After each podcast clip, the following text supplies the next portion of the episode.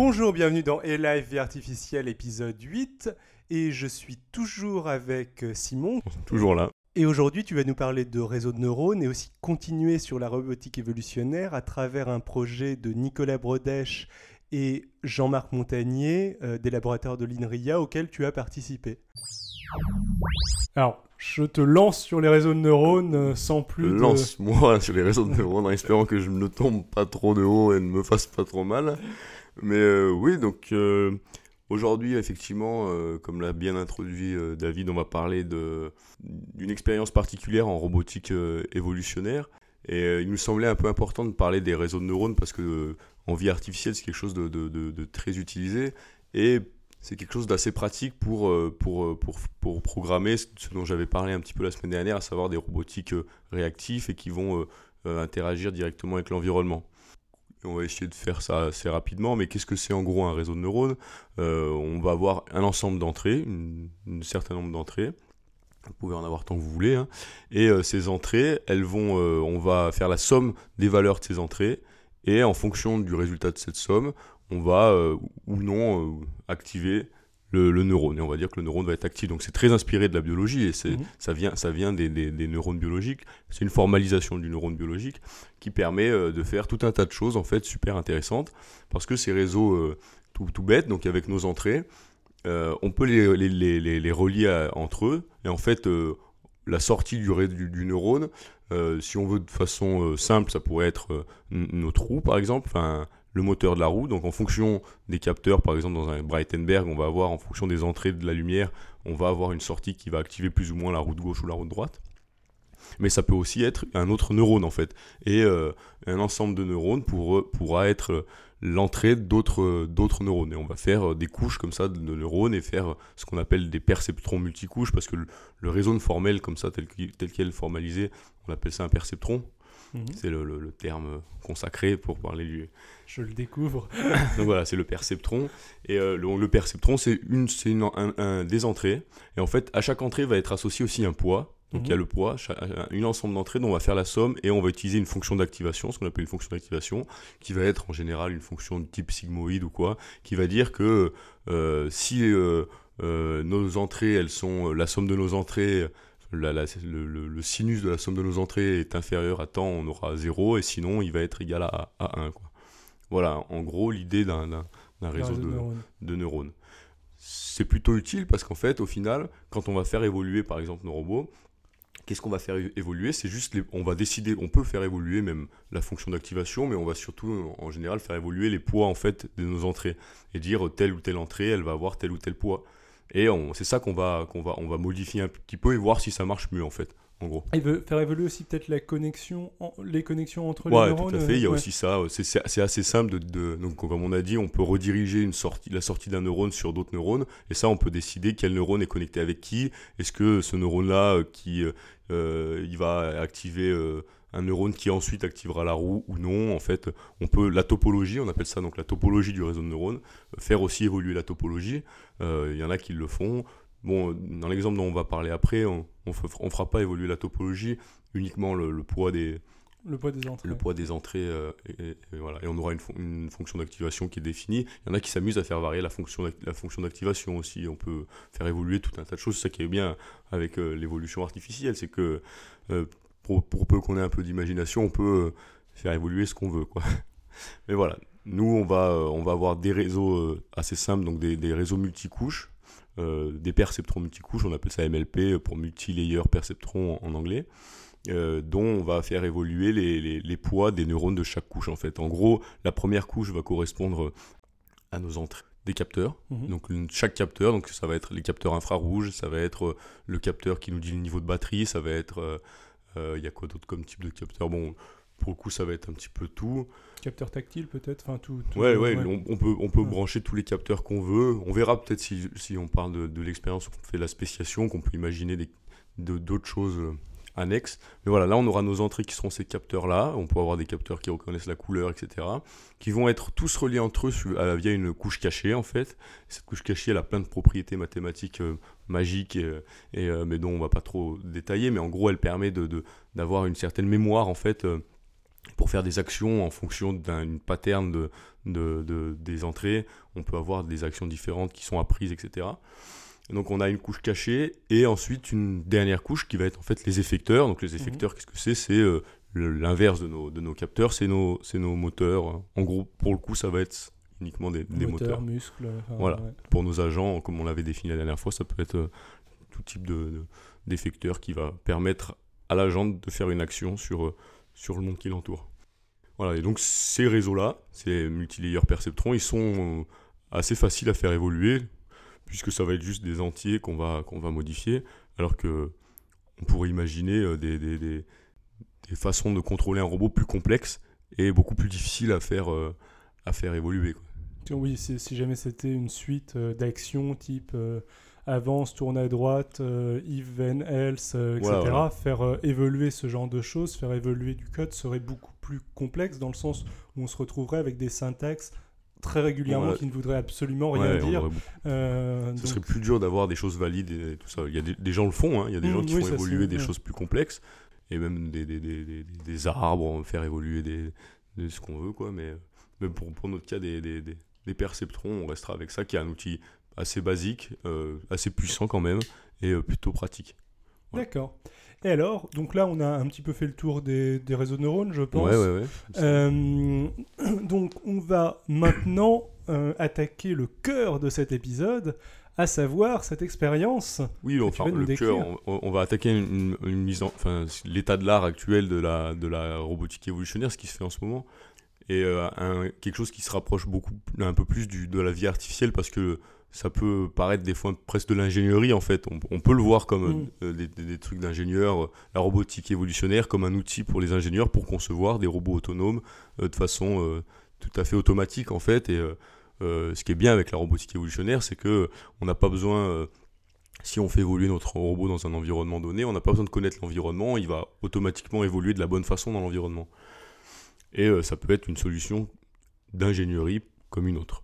Mais euh, il y a beaucoup de gens qui vont travailler sur la robotique évolutionnaire avec des idées un peu plus, euh, on va dire, enfin, plus abstraites et avec en, ayant à l'esprit un côté vie artificielle toujours plus présent, qui vont réfléchir à des idées d'évolution open-ended, ces choses-là qui sont très liées à la vie artificielle, où là, en fait, la robotique évolutionnaire, elle ne va pas être juste un outil d'ingénierie, mais aussi un, modèle de, tests pour essayer des théories d'évolution, pour essayer des, tests écologiques, pour voir qu'est-ce qu'on peut faire.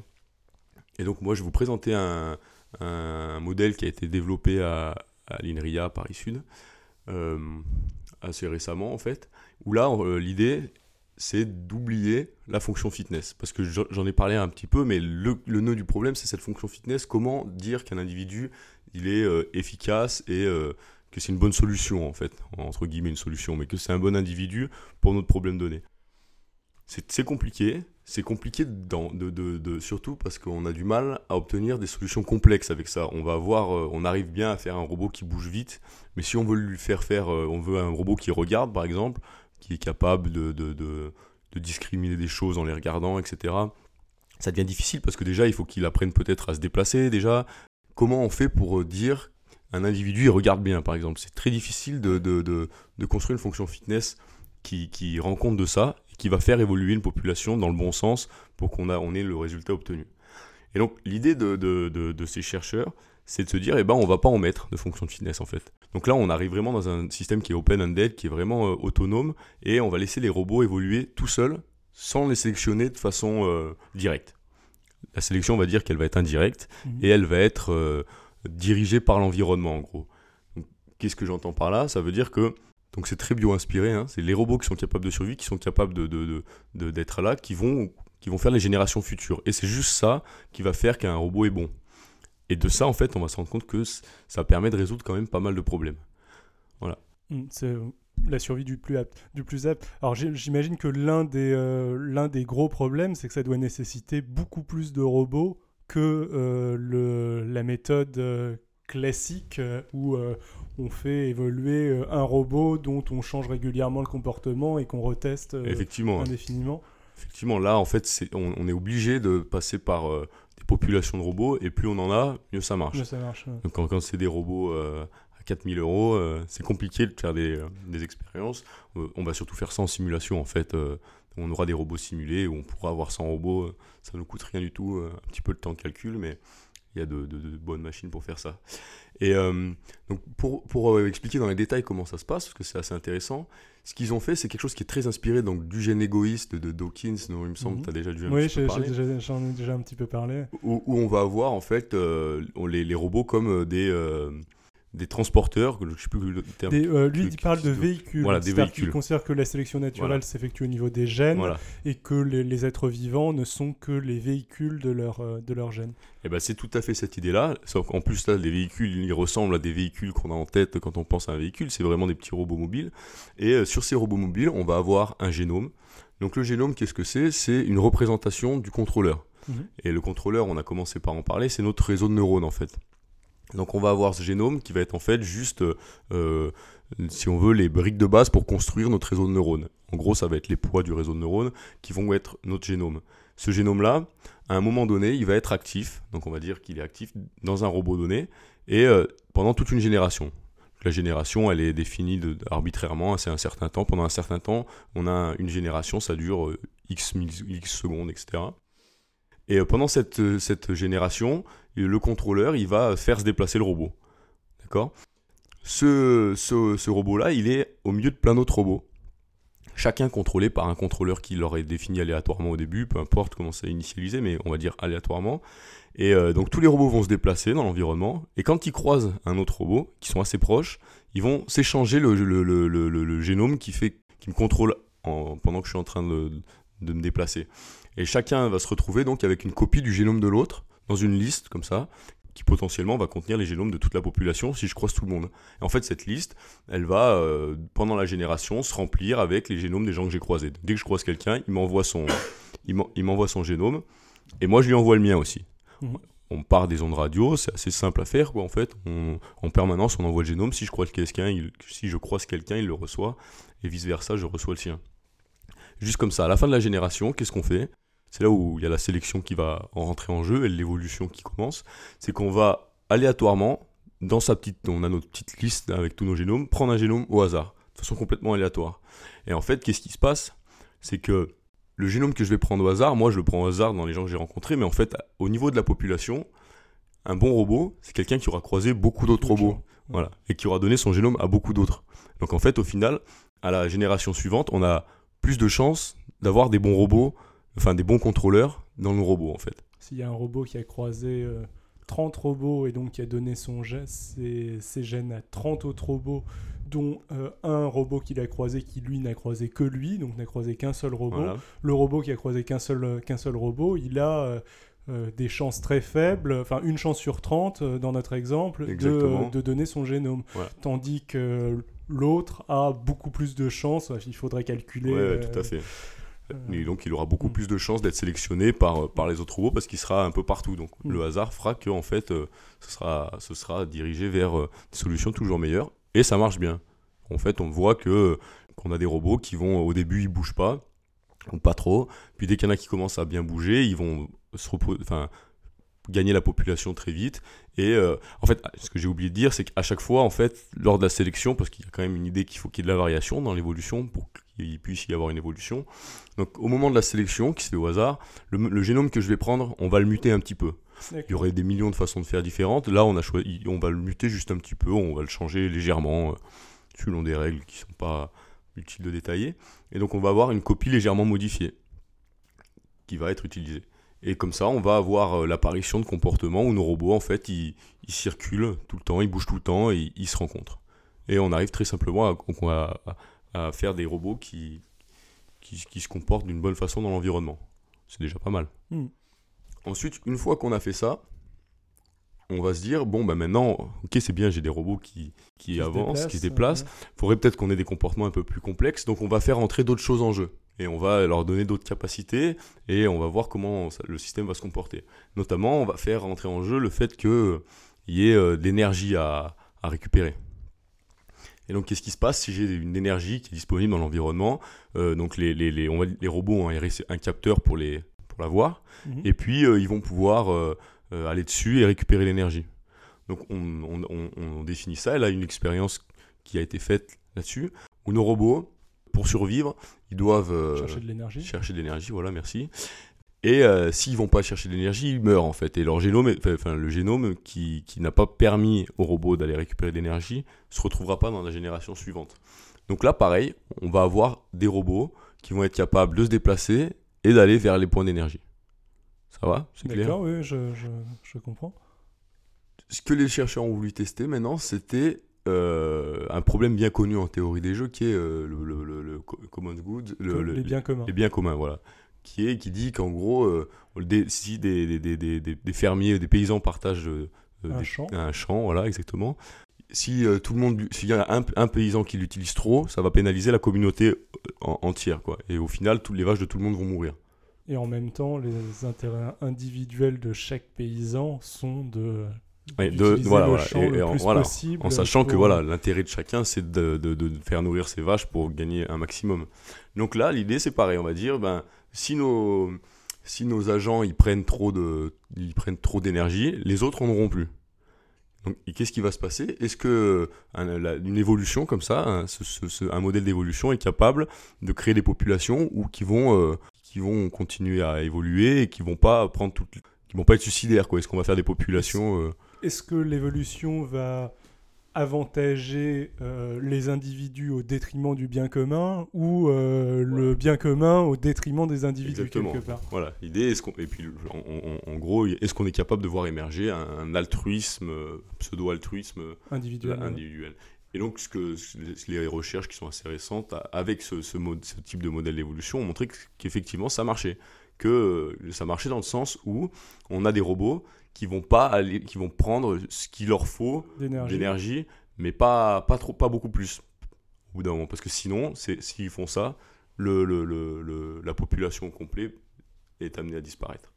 Donc on a effectivement une émergence d'altruisme qui, qui, se fait de façon spontanée. À aucun moment on a dit aux robots euh, vous serez altruiste. Enfin, faut que vous partagiez, sinon on leur dit pas. C'est juste des réseaux de neurones. Hein, je rappelle, c'est juste des, des, réseaux de neurones tout bêtes hein, qui, qui, font ça. Et notre population, eh ben, elle se comporte de façon pas optimale, mais quasiment. Euh, Alors, il me semble aussi que ce, le, leur comportement varie euh, selon le, les ressources en énergie qui sont présentes. C'est-à-dire qu'ils n'ont pas, ils pas le même comportement s'il y a beaucoup d'énergie euh, présente ou s'il y en a peu. Voilà, tout à fait. Dépendamment de, de, de, la pression de sélection, en fait, parce que ça, c'est une pression de sélection. Si l'environnement est s'il y a de l'énergie partout. Partout, en fait, euh, c'est pas grave de la prendre ou pas, vu qu'on en prendra. Donc, on dit qu'il y, a une pression qui est faible. Et euh, on va avoir des effets de dérive génétique, etc. Si la pression est forte, alors là, euh, ça, les, effectivement, les, robots vont se comporter différemment.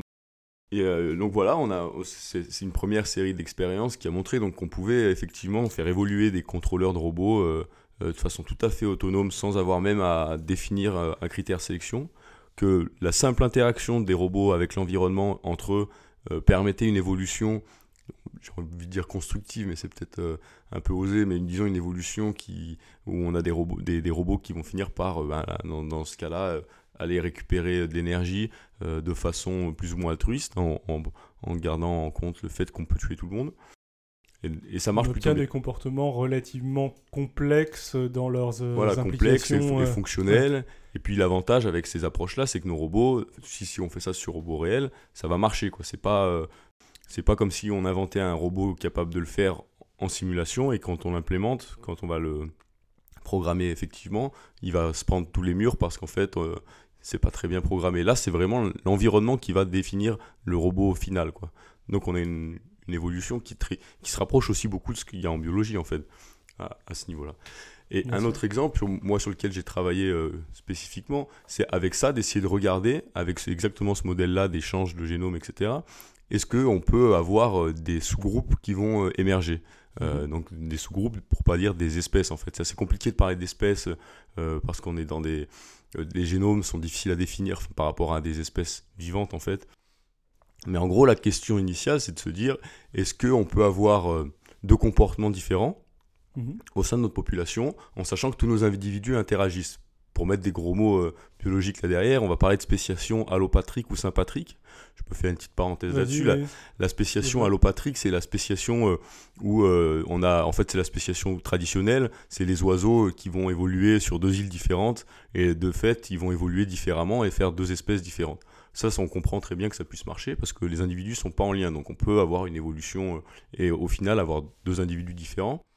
Et l'autre évolution un peu plus problématique, c'est la, la, spéciation sympatrique, où là, euh, on a deux espèces, mais les, deux, euh, les individus des deux espèces, enfin, initialement, on a une espèce, les individus continuent d'interagir, et on a deux espèces qui, qui apparaissent.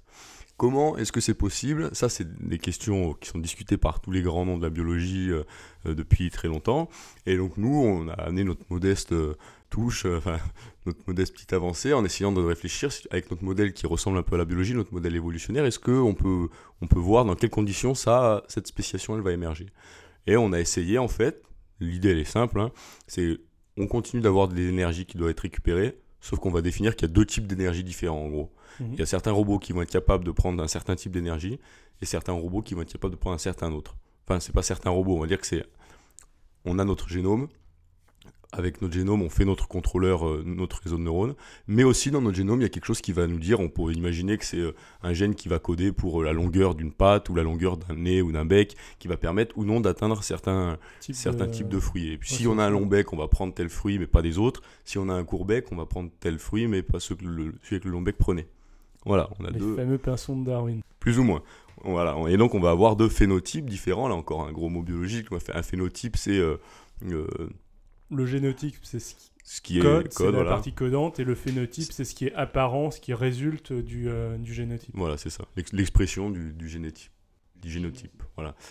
Donc on va avoir deux phénotypes possibles différents, et l'idée c'est de voir est-ce que ces deux phénotypes ils peuvent cohabiter de façon stable, avoir deux sous-espèces avec des grands nez, des courts nez, quoi. Alors qu'ils continuent d'échanger et euh, qu'on a toujours des échanges que de, entre les deux. Des reproductions. Voilà, voilà. c'est difficile de parler de reproduction. Là, on, a des, des, on échange carrément tout son génome, donc c'est une reproduction un peu particulière.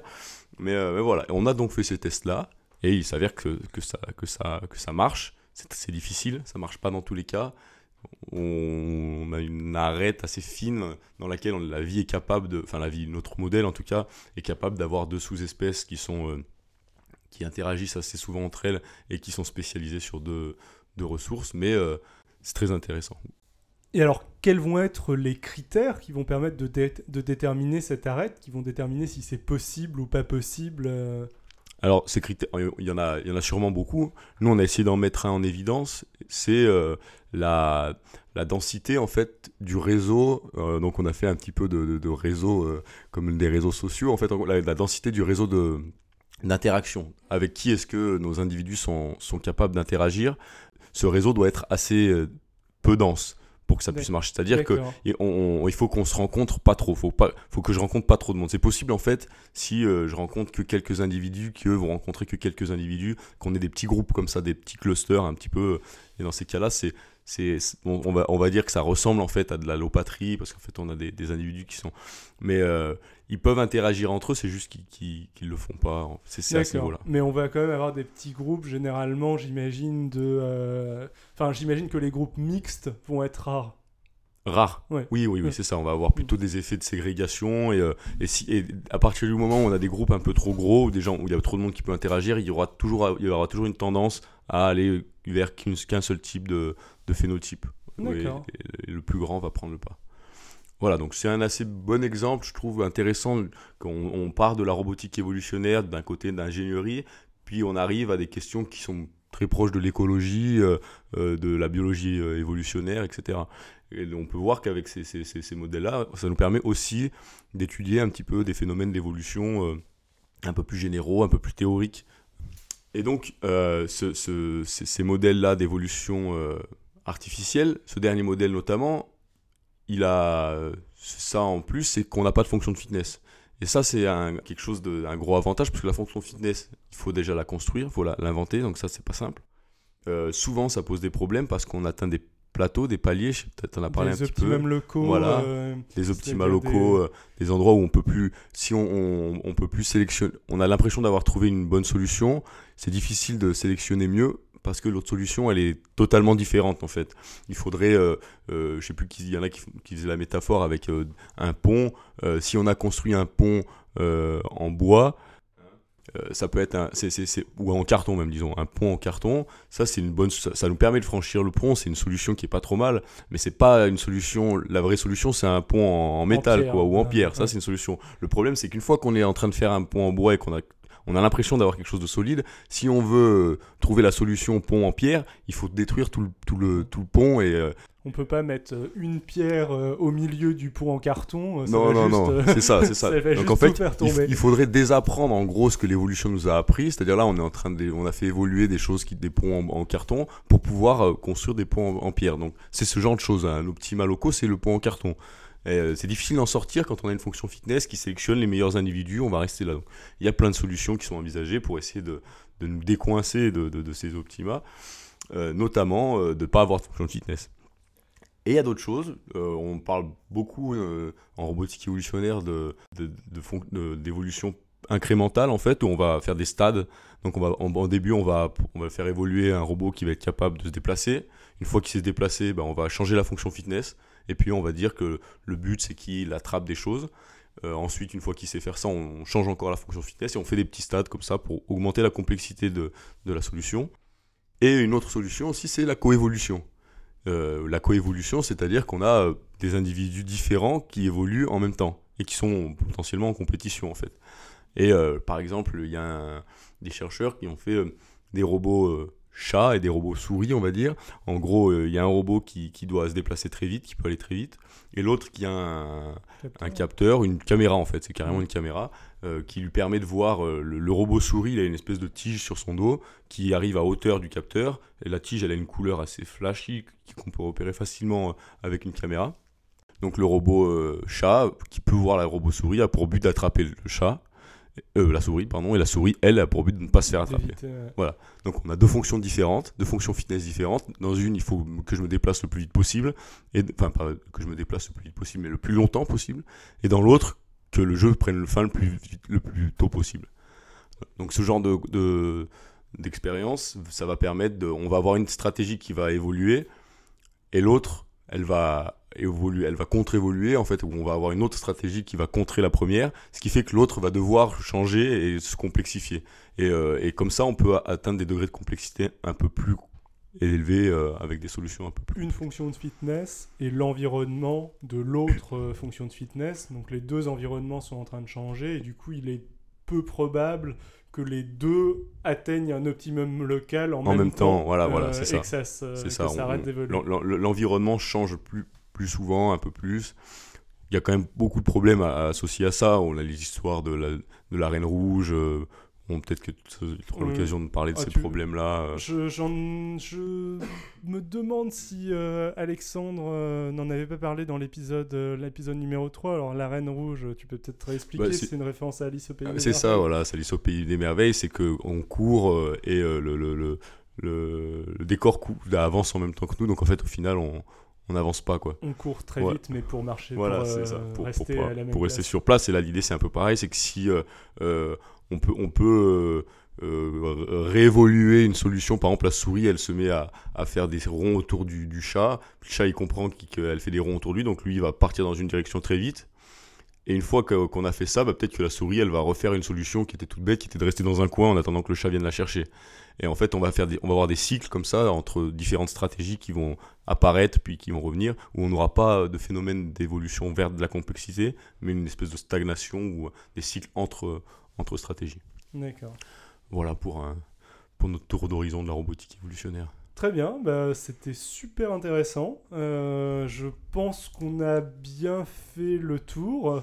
On a, on a essayé de faire un On petit a essayé fait de faire le tour. Enfin, on a fait, on a, on a un petit peu, on a un petit panorama Voilà. de, de ce qui existe. En tout cas, pour vous donner envie de vous intéresser au sujet. Et après, euh, il y a beaucoup d'autres choses à lire. Et, et puis, euh, n'hésitez pas à en- envoyer des, des messages.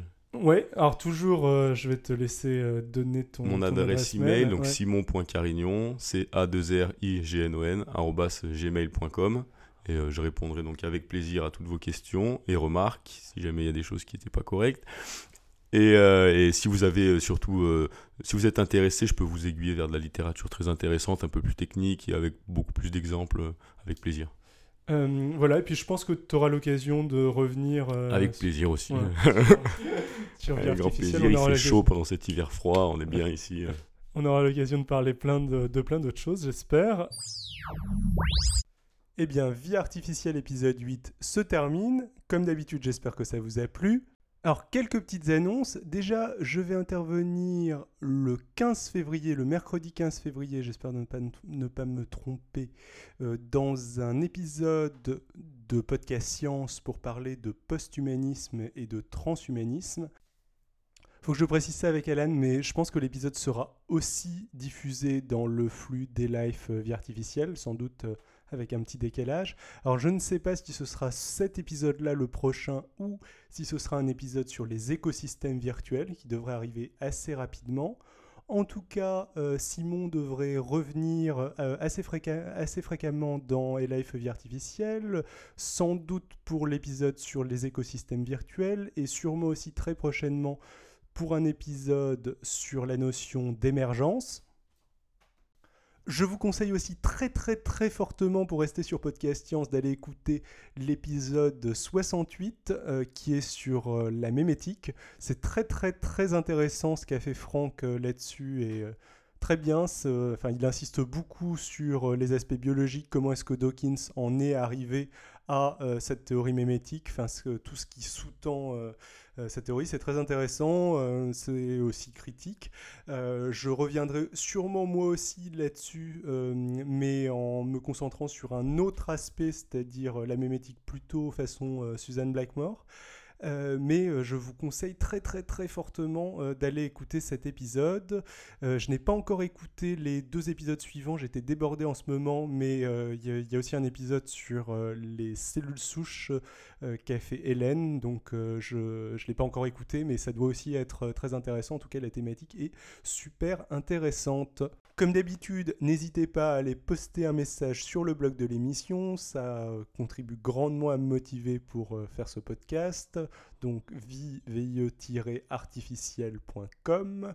Euh, vous pouvez aussi me contacter par Twitter, at xilrian, x i l r i a n ou m'envoyer un mail, euh, xilrian at gmail.com. Voilà, vie artificielle numéro 8, c'est terminé. Ciao à tous